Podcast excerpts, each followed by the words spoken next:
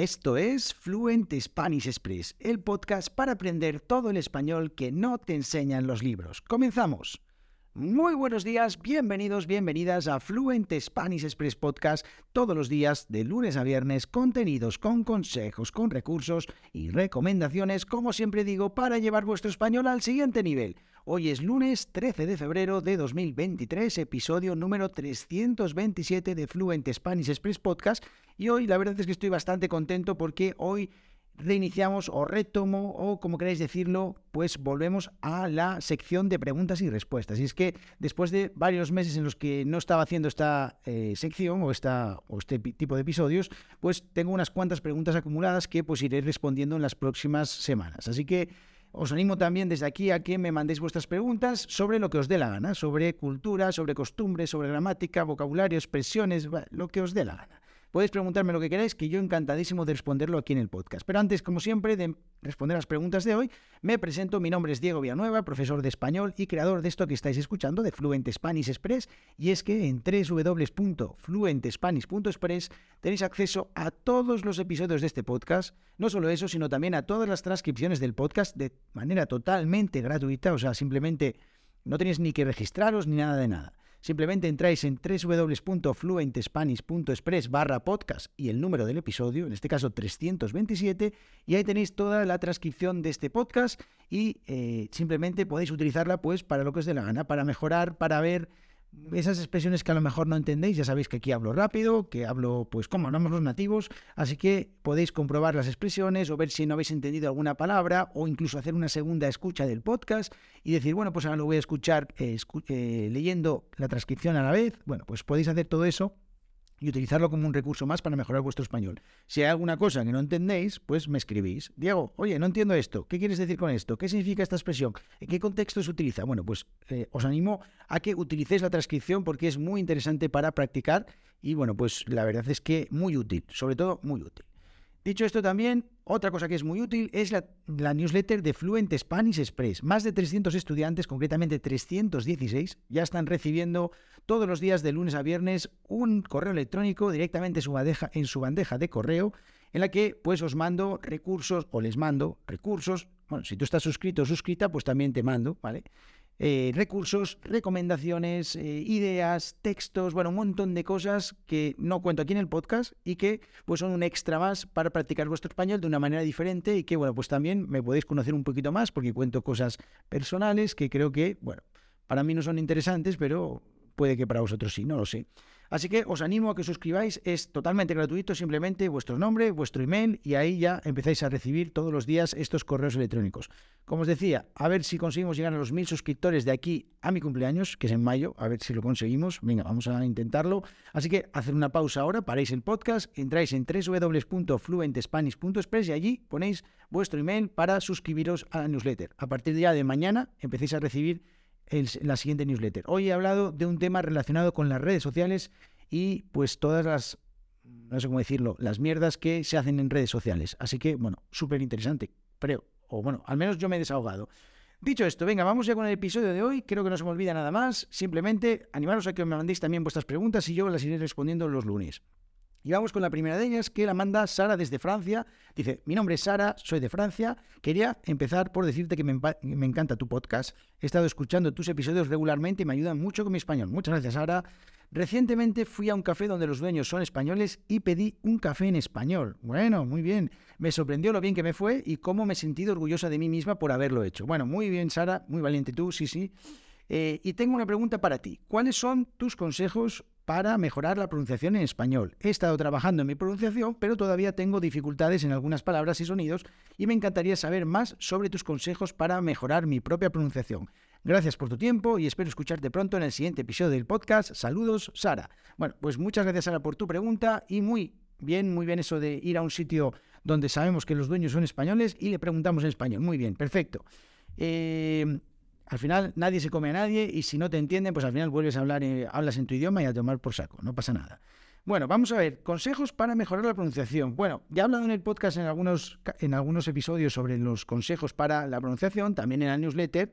Y bueno, pues hoy voy a eh, dar consejos, no sé exactamente si son los mismos que he dado anteriormente, pero voy, yo voy a decir un poco eh, lo, que me, lo que me sale hoy. Lo primero, escuchar e imitar. Siempre es muy divertido o es más divertido si, practicamos la pronunciación escuchando un nativo y eh, pronunciando o intentando imitarlo, como si fuera un juego.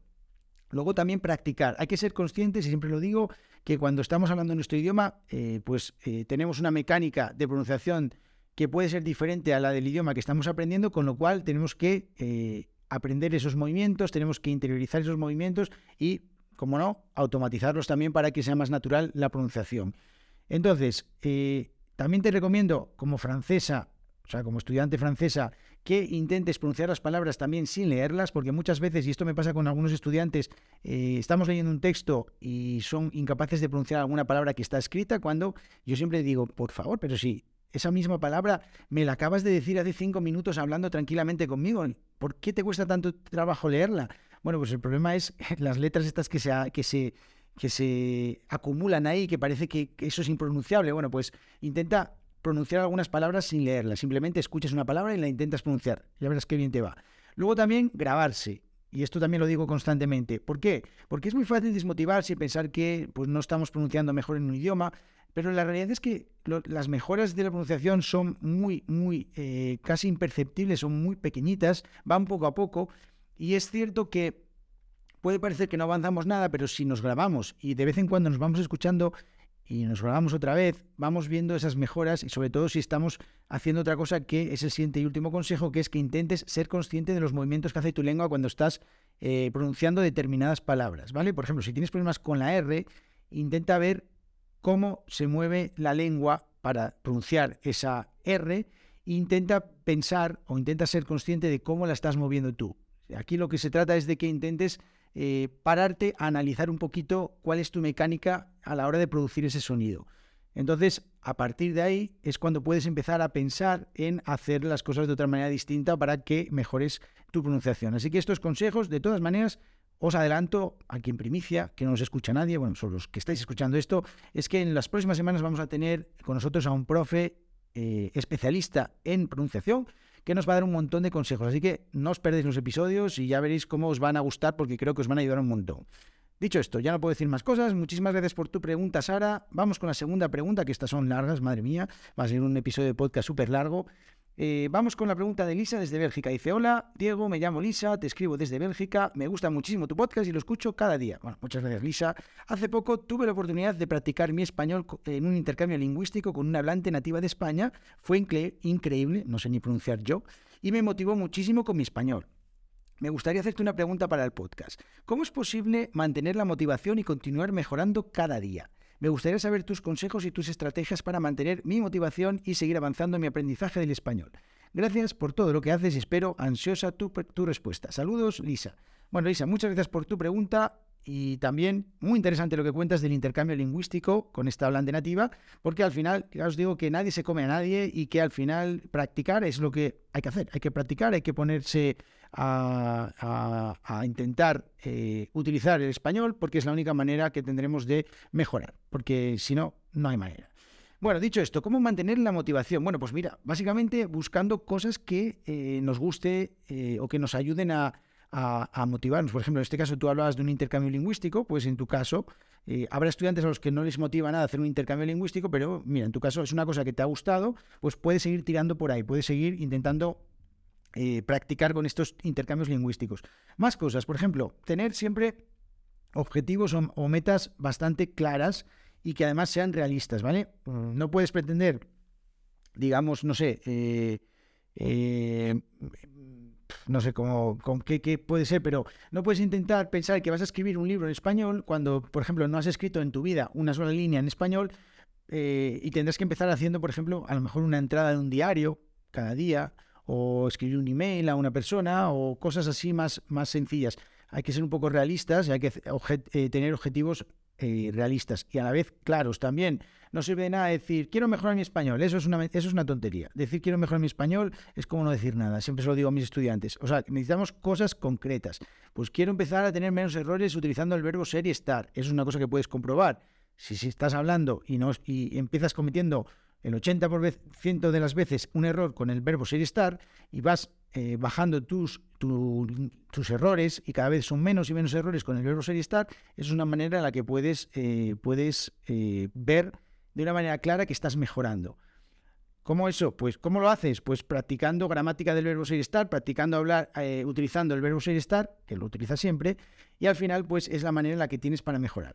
Luego, ¿qué más cosas? Para mantener la motivación, bueno, para mí, y esta es muy interesante, es divertirse aprendiendo. Se acabaron y ya no sé, eh, esa, esa historia de que para aprender un idioma hay que hacer un millón de ejercicios y sufrir un montón y que si la gramática y no sé qué, no sé cuánto. Sí, hay que aprender muchas cosas, pero se puede hacer de una manera divertida, ¿vale? Tú puedes estudiar la gramática cogiendo un libro y estando ahí estudiando tres horas, o puedes coger, no sé, una serie de televisión ir con los subtítulos apuntando pues cuando se utiliza el presente simple o palabras que se utilizan en pasado en imperfecto, pues puedes ir apuntando un montón de cosas y luego trabajando con esas frases.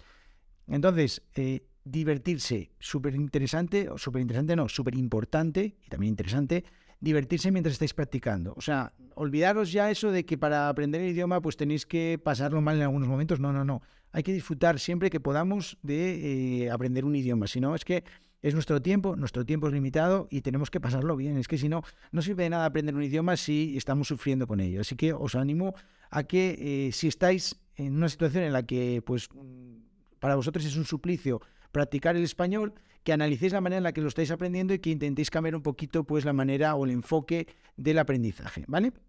Luego, más cosas maneras para mantener la motivación, incorporarlo a tu rutina de vida. Por ejemplo, yo hay determinadas cosas que hago con otros idiomas, con el inglés, por ejemplo, que tengo incorporadas dentro de mi rutina diaria y que al final, pues yo lo hago ya casi sin, sin, sin pensar en realidad. Hay determinadas cosas que hago a lo largo de mi día en inglés que no son cosas que yo esté pensando, ah, voy a practicar inglés. No, simplemente es una rutina que tengo metida dentro de mi día y que cuando no lo hago me falta. Cuando no hago esa cosa, pues pienso, oh, hoy no hice esto. Bueno, pues entonces eh, esas cosas hay que, eh, o, conviene intentar meterlas dentro de nuestra rutina para que podamos eh, practicar casi sin enterarnos. Es que ese es un poco el propósito también de todo esto.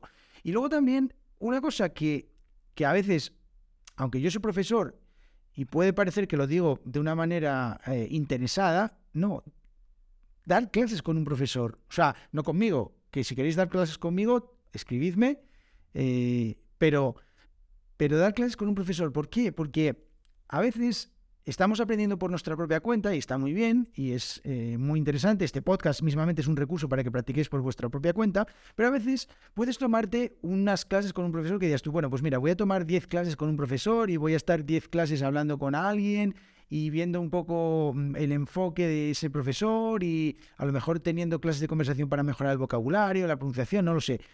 Em, entonces, a veces también eso nos llena un poco de... Cuando empezamos las clases con un, con un profesor, yo no sé si os pasa a vosotros cuando estabas en el colegio, que empezabas el curso como animado, como motivado, luego ya esa motivación se iba perdiendo, pero eh, empezabas como, como esa vuelta al cole o eso, ese comenzar otra vez al cole, pues un poco las clases pueden ser un poco por ahí. Y las clases con los profesores no tienen por qué ser aburridas, un poco lo que hablaba antes, pueden ser clases enfocadas de una manera muy práctica, mucha conversación, eh, que sirvan un poco para, eh, pues también cambiar un poco de, de, rutinas también, al final buscar otras personas que nos impulsen, porque al final un profesor con toda la energía que puede tener un profesor, eh, nos puede ayudar a impulsarnos un poquito más y ayudarnos con algunas cosas determinadas. A lo mejor utilizamos un profesor para mejorar la pronunciación, o un profesor para mejorar la escritura, o la conversación, bueno, pues un montón de cosas. Y luego, el último consejo es cambiar de profesor. Igual que os digo conseguir un profesor, también os digo que de vez en cuando, cuando llevas un tiempo trabajando con un profesor, pues que cambies de profesor. A veces, a mis estudiantes, les no me queda más remedio que decirles, mira, yo creo que en este punto de tu aprendizaje, quizás lo mejor es que pruebes a trabajar con otros profesores.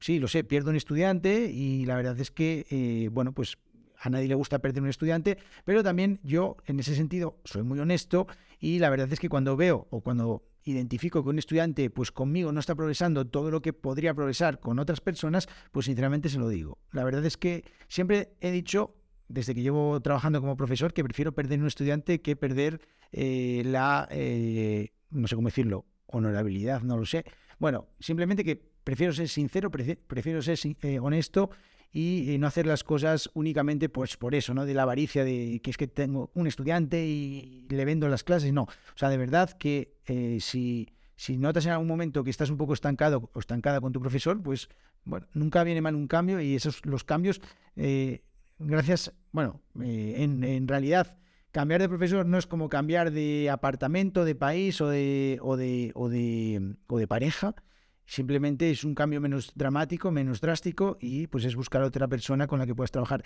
Que eso no quita además que tú en el futuro puedas volver a trabajar con el profesor. Algunos estudiantes míos con los que he trabajado a lo largo de todos estos años, pues han pasado unos años y después de que hemos terminado estas clases me han vuelto a contactar, Diego, quiero volver a tener unas clases contigo y está perfecto. O sea, al final esto son relaciones personales, es eh, comunicarse y es de eso se trata. Se trata de buscar personas para comunicarse y esto, pues, que os digo de los profesores, pues también es una, una manera de mantenerse motivado, ir cambiando un poquito de profesores, ir buscando diferentes personas. Así que, bueno, dentro del perfil que os encaje y ya está. Así que espero que te, haya, que te sirvan estos consejos, Lisa. Espero que mantengas tu motivación por mucho tiempo, tú y todos los estudiantes que estáis escuchando este podcast, y bueno, todos los estudiantes en general, aunque no escuchen este podcast. Y también os animo a que pues le deis eh, me gusta al podcast o lo que sea, o que le deis cinco estrellas, o que me dejéis valoraciones eh, en Apple Podcast. Hace muchísimo tiempo que no recibo ni una sola valoración en Apple Podcast.